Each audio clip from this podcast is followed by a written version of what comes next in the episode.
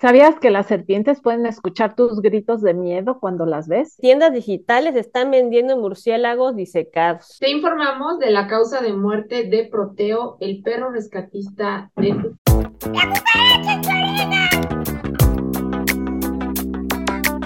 Hola, pues bienvenidos otra vez a nuestra emisión de La cucaracha en tu oreja, que es un noticiero con las noticias de animales más importantes de la semana. Y pues agradecemos su visita como cada lunes y también por su apoyo dando like, suscribiendo y compartiendo en sus redes sociales y como cada lunes los saludamos Enriqueta Garrido, Adriana Cosío y su servidora Sandra. Pues vamos a empezar con nuestras noticias al vuelo.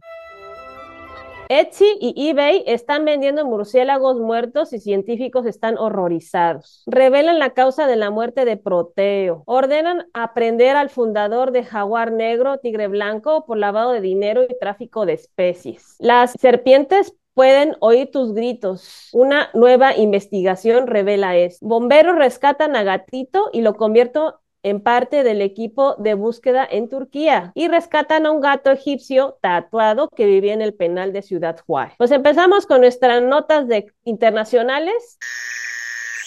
Etsy y eBay están vendiendo murciélagos muertos y los científicos están pues horrorizados. Entonces, así como en películas de horror en donde se ven murciélagos volando entre eh, la oscuridad y se metan en la cabello de alguien, pues ahora fíjense, en redes, en redes sociales estamos viendo murciélagos muertos y preservados con sus alas estiradas y fijadas a eh, vidrios, ¿no? Y que estas están vendiendo ahora en línea. Pues eh, Johan Coleman, que es un especialista del Colegio de Queens en Nueva York, menciona que esto pues es bastante pues horrorífico y que pues esto eh, pues demuestra lo vulnerables que están este tipo de animales a la sobreexplotación en redes sociales de la venta ilegal. Se sabe que del año pasado, más de 500 especies de murciélagos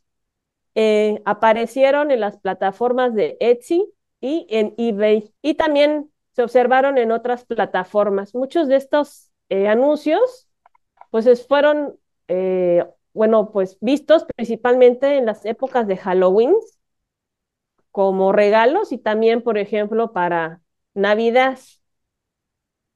Se, se sabe que más de 130 de estos este, anuncios pues fueron principalmente de, de la especie de murciélagos lanudos, que son una especie que es de Asia y que son insectívoros y eh, pues son muy conocidos, son muy llamativos por sus colores naranjas y también blanco con naranja y o, negro con, con blanco y naranja. Entonces son animales muy bonitos y pues que llaman muchísimo la atención.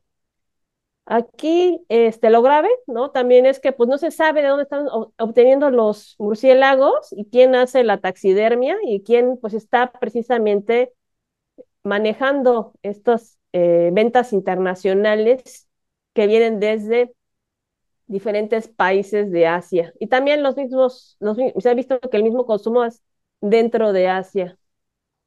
Eh, se sabe que los murciélagos lanudos pues no son criados de forma este, comercial, entonces pues estos animales son colectados de vida libre y pues este tipo de animales pues vive en unidades familiares este, durante todo el año y pues esto también favorece que, pues si hay cazadores furtivos, pues puedan ir y colectarlos en grandes cantidades. Si bien estas especies de murciélagos no están este, catalogadas dentro de la lista de la UISN, pues se teme que a causa de este tráfico ilegal, pues sus poblaciones pues decrezcan más, ¿no? Precisamente para satisfacer el comercio de souvenirs. Pues ahora vamos a pasar con nuestra nota perrona. ¿Qué tienes para nosotros, Adrián? Pues vamos a hablar de Proteo, ¿no? Que es eh, este perro que, que fue a Turquía, este perro rescatista que trabajó en Turquía y pues murió en Turquía y que ha sido noticia las últimas, la última semana en redes Eh, Proteo murió el pasado viernes, hace ocho días, 10 de febrero, a las 4.45 y se había, hora de Turquía, y se había eh, cuestionado mucho por qué había muerto, porque la Secretaría, eh, la Sedena, la Secretaría de la Defensa Nacional, pues subió uh, a redes información como rindiendo homenaje a Proteo, pero nunca dijeron por qué había muerto, ¿no? Y subieron algunas imágenes. Entonces ahora saca un comunicado diciendo que murió por las condiciones climatológicas de Turquía, lo cual ya lo discutiremos más adelante, vamos a dar la nota, pero bueno, Proteo es, era un perro de raza pastora alemán que tenía nueve años y siete meses cuando murió, ¿no? Entonces no, no era un perro joven, pero tampoco era un perro que pudiéramos decir que era geriátrico o que era muy anciano. Y eh, fue a Turquía porque tenía un alto grado de adiestramiento y tenía mucha experiencia, había participado en distintos eh, eventos eh, y actividades de búsqueda y rescate de personas. En 2015 había trabajado en Guatemala por un deslizamiento de tierra y en 2016 en Ecuador para ayudar a las víctimas de un sismo de magnitud 7.8. En 2017 participó en labores de rescate de los deslaves de Chiapas en septiembre y en 2021 participó, bueno, también en 2017 trabajó, o también en septiembre, en el sismo que tuvimos en la Ciudad de México y en 2021 participó en las tareas del sismo de Haití, de rescate del sismo de Haití. Y eh, el año pasado también estuvo en Oaxaca, ¿no? Eh, ayudando en los rescates eh, que se requirieron por el huracán eh, Ágata. Y además Proteo pues no solo estaba entrenado para eh, rescatar, sino también para cuidar y proteger personas y para reconocer explosivos y drogas. Eh, entonces, el 11 de febrero, eh, la, la, y eh, la CEMAR y la Cruz Roja, pues realizaron esta ceremonia para recordar a Proteo. Em, y eh, quien era su compañero humano, eh, pues dedicó unas palabras a Proteo y en algún momento le agradeció de haberlo llevado a Turquía y dijo que lamentablemente pues no iba a regresar con él. Eh, Proteo viajó junto con otros perros de La Serena y también fueron perros de la Cruz Roja Mexicana, de Puebla y de Querétaro, eh, además de perros de la Secretaría de Marina. Y eh, algunos de estos perros pues ya lograron apoyar y salvar eh, personas en, en, estos eventos de Turquía. Entonces ha sido, pues esa, esa es la nota y pues no sé qué opinen porque sabemos que ha sido controversial, eh, justamente como cuestionado, ¿no? Es, esta situación que pasó con Proteo. Eh, yo creo que hay como varios puntos. Una es que sabemos que en este tipo de situaciones, pues quienes intervienen en los rescates, no importa si son humanos o no son humanos, si son en este caso perros, pues están en riesgo, ¿no? Eh, es, creo que es lamentable que digan que son las condiciones climáticas las que afectaron a Proteo, porque hay un montón de otros animales ahí, también hay un montón de seres humanos ahí, este, y entonces da, digo, es especulación pura, pero pues sí, siendo un perro mayor y todo, pues a lo mejor llevaba ya una condición, ¿no? Que no, pues no le permitió como tolerar eh, esas temperaturas bajas eh, y la otra cosa que, también menciona, pues justamente la, las personas que están haciendo esta crítica es que hoy en día se cuentan con sistemas de inteligencia artificial que podrían como ayudar a los rescates. Algo que también es importante es que mucha la gente que está atrapada, cuando percibe que está el perro y cuando lo escucha ladrar y todo, pues también eh, digamos que es un apoyo emocional, ¿no? Para muchas de las personas que estamos en esta situación crítica. Y y, creo también, pues, que justamente como dice Sandra, o sea, muchos de estos animales em, que, que, que, trabajan tan fuerte en el momento en el que dejan de trabajar y de estar activos y, y, se jubilan, pues si no hay un buen plan de jubilación donde se les siga aportando actividad mental de acuerdo ya a sus capacidades, a su edad y todo esto y actividad física, pues entonces la van a pasar mal. Entonces, sí creo, creo que es muy importante que hayan hecho pública y que hayan hecho la ceremonia, que se reconozca la labor de Proteo como un individuo que estuvo apoyando este, eh, en, los rescates eh, sin importar la especie, ¿no? Como un individuo de otra especie diferente a nosotros, eh, pero sí, sí hay que revisar tal vez y fortalecer los planes de jubilación y las regulaciones y los criterios, ¿no? De, hasta cuándo pueden seguir trabajando y en qué condiciones, ¿no? A lo mejor podría haber seguido trabajando, pero en otras condiciones, no en condiciones extremas. Pues ahora vamos a pasar a dicho legal. Eh, pues bueno, tenemos que este, el 3 de febrero de este año eh, se giró una orden de aprehensión contra el fundador de Black Jaguar White Tiger por lavado de dinero y tráfico de especies. Y es que, pues bueno, recordaremos que eh, el año pasado, ¿no? En, creo que me parece que fue en junio, lo comentamos aquí en, en otro programa de, de la cucaracha, eh, pues las condiciones en las que está, en este lugar, este lugar eh, fungía como una como una UMA, ¿no? Una unidad de manejo de vida silvestre, que sabemos que tenía eh, diferentes animales como leones, tigres, este, y distintas especies exóticas y también consideradas algunas hasta en peligro de extinción, que en donde supuestamente ahí tenían eh, primates, coyotes y estaba registrada ante la Procuraduría, pero bueno, se denunció la cantidad y las atrocidades que había y que pasaban todos los animalitos, incluso pues que se llegaban a morir de hambre, etcétera. Entonces, bueno, creo que estuvimos muy involucrados en, en esta noticia, ¿no? De las condiciones tan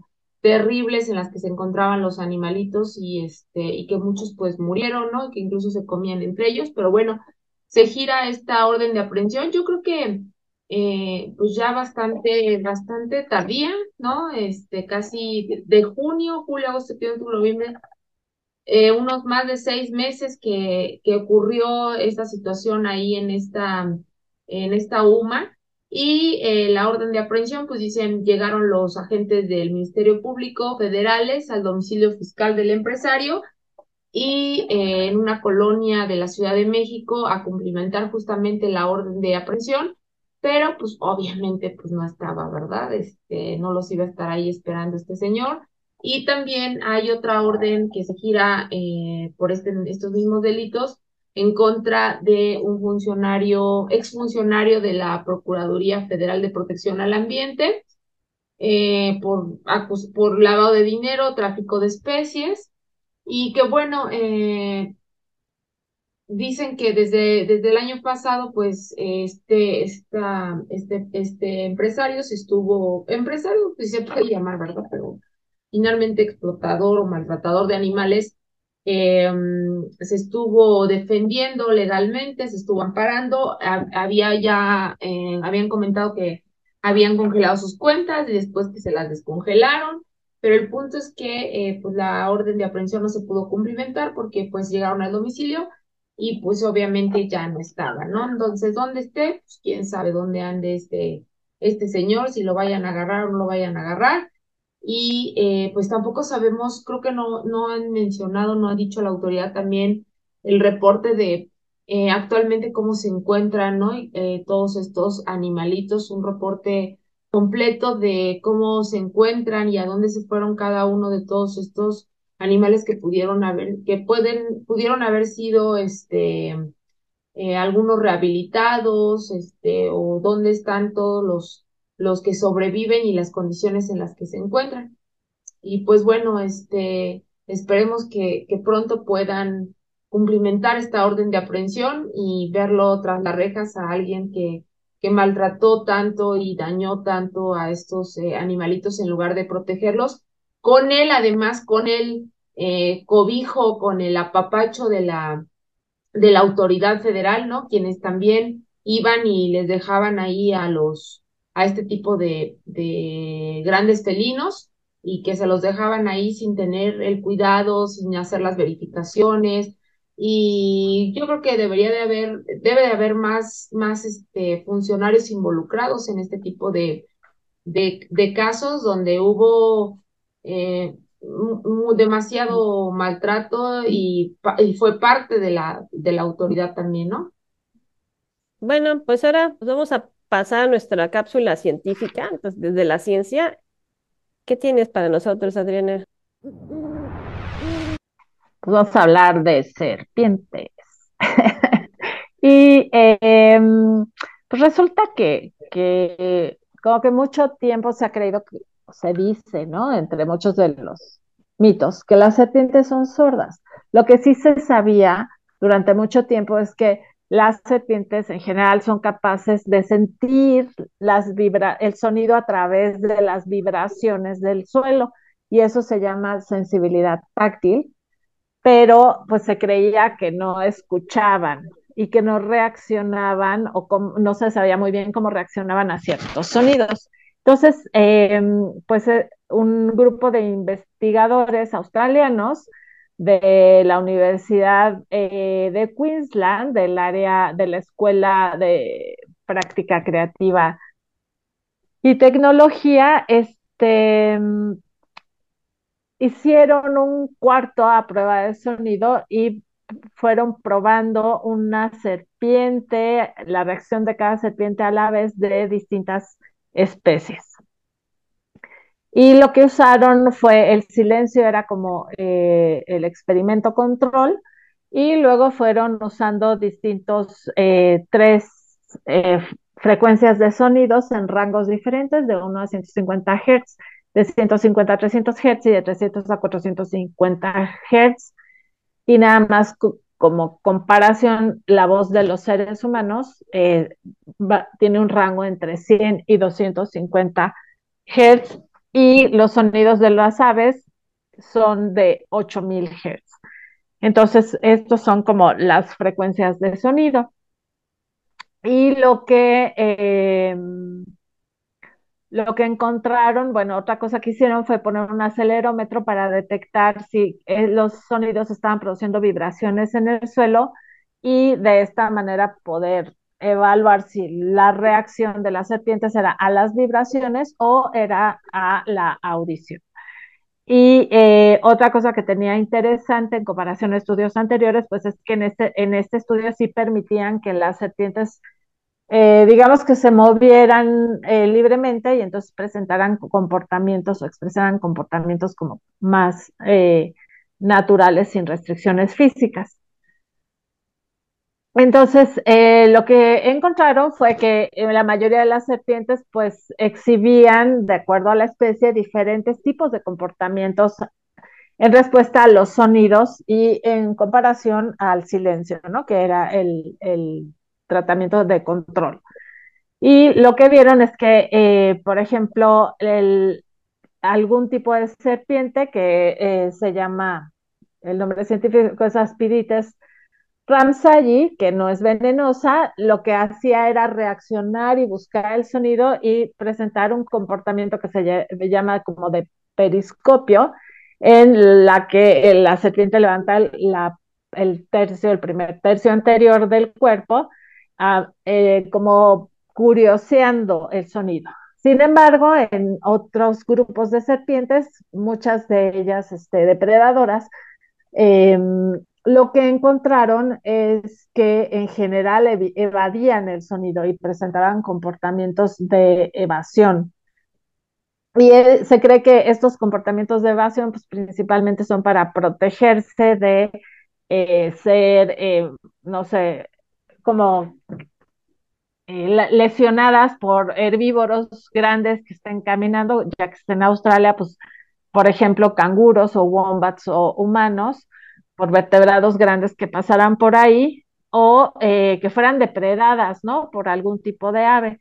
Entonces, eh, bueno, esos son los comportamientos que observaron y la otra pregunta era si las serpientes podían como escuchar nuestra voz. Y entonces lo que encontraron es, bueno, una es que desmitifican esto de que las serpientes son sordas, pero eh, además lo que encuentran es que las serpientes solamente pueden escuchar frecuencias bajas, menores a 600 Hz, pero la, justamente la, la voz de nosotros eh, eh, en ese rango de 100 a 250 Hz, la voz de nuestra especie, pues entonces sí entra del rango auditivo y em, lo que hicieron en el experimento es que, se escucharan estos sonidos a 1.2 metros de distancia a un volumen de 85 decibeles.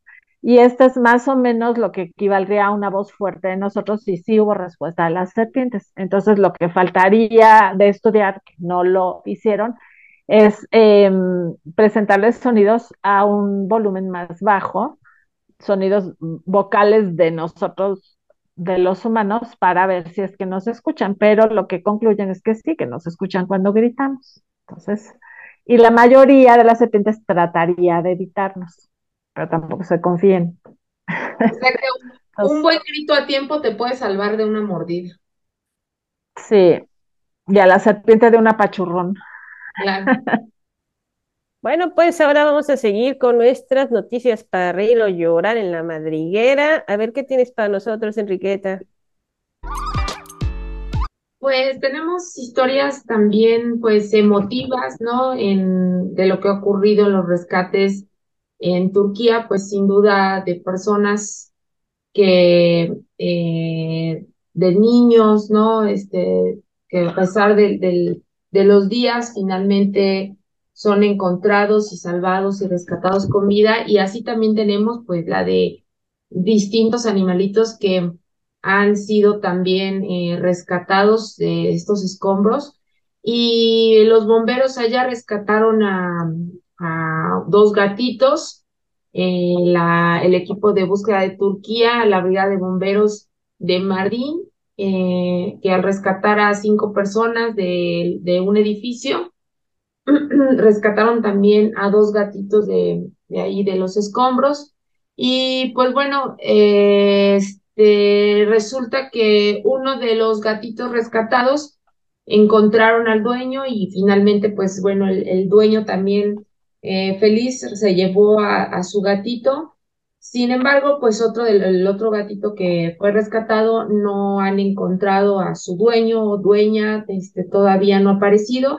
Y mientras tanto, pues ha sido acogido por este grupo de eh, bomberos que están contentos de tenerlos ahí ahora en el equipo de rescate y pues hablan de él, dicen que eh, le pusieron Greg, Greg es eh, un gatito querido, un gatito que, que representa también para, para los bomberos y para toda la gente, pues la esperanza, ¿no? Que eh, lo, lo tienen con mucho cariño, con mucho afecto y que pues ahora dice uno de los, de los bomberos que eh, pues si no encuentran, si no aparece el dueño, pues bueno, será un, bien, un miembro más del equipo de rescate de bomberos de allá de, de Turquía.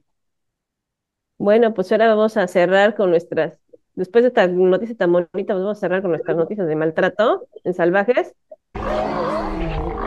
¿Y qué creen? Siguen apareciendo animales en el Centro de Readaptación Social de Ciudad Juárez. Ahora fue un gato egipcio que, este, que fue encontrado aquí, precisamente en este este centro de, este, adaptación y pues es un gato egipcio, pero aquí el tema es que pues venía tatuado, ¿no? Que traía este, pues, el animalito, pues como son animales que no tienen pelo, pues le pusieron tatuajes con símbolos utilizados por los integrantes del grupo criminal, los Mexicles.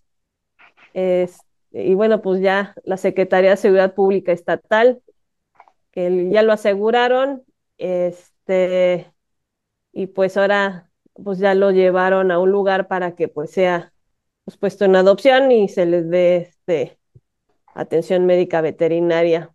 Pero bueno, pues ahora ven, ¿no? Este, ahora hasta los pobres gatos ahí salen pues marcados por seres humanos, ¿no? Y luego pues, también en la piel de un gato que es tan sensible, se imaginan el grado de dolor que tuvo ese animal para, por darle gusto a un fulano que lo quería hacer su brother, ¿no? Bueno, y ahí está otra, a ver qué más se encuentra en ese, en ese centro de, de readaptación.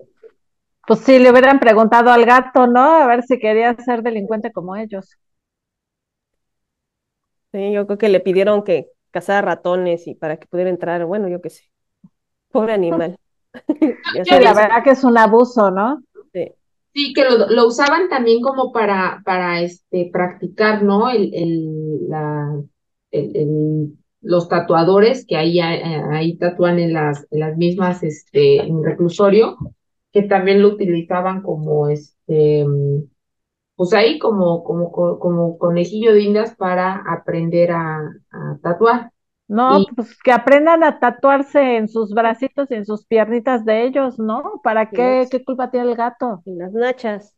Sí. Pero, pero además, como dice, siguen encontrando, o sea, salió un animal y luego otro, o sea, pues también entonces estas supervisiones que se están haciendo ahí dentro de, de los este de este centro de readaptación, pues qué tipo de revisiones se hacen, ¿no? Porque no, o sea, no te das cuenta que hay un gato ahí este tatuado en el reclusorio, o sea, no creo que sea como muy invisible, porque igual y si ves pasar de repente un gatito por ahí dices, bueno, ¿no? A, lo mejor se metió por error y, y también difícil, ¿no? Porque se supone que tienen que está todo cercado y que tienen ahí este vigilancia y entonces están como que muy al pendiente de todo y de repente, ay, ups, ¿no? Salió otro gatito por aquí y además tatuado. O sea, ¿qué onda con esas notas? Y además, pues, los tatuajes son dolorosos y, y de verdad los gatos tienen la piel bien sensible, bien, bien sensible. Entonces, imaginan el, el grado de dolor que tuvo ese animal, o a lo mejor lo sedaron o lo anestesiaron para poderlo tatuar. Ay, que no, lo más probable. No, que lo hayan dado en la No, yo creo que sí, porque si no nos hubiera dejado el gato. Pues no sé, pero otra vez si quieren practicar, que practiquen en sus piernitas y en sus bracitos, ¿no? En sus y en donde quieran, pero que dejen en paz a los animales. Ah, bien. Bueno, Sally, vale. Nos van a censurar, pero en fin. Está bien.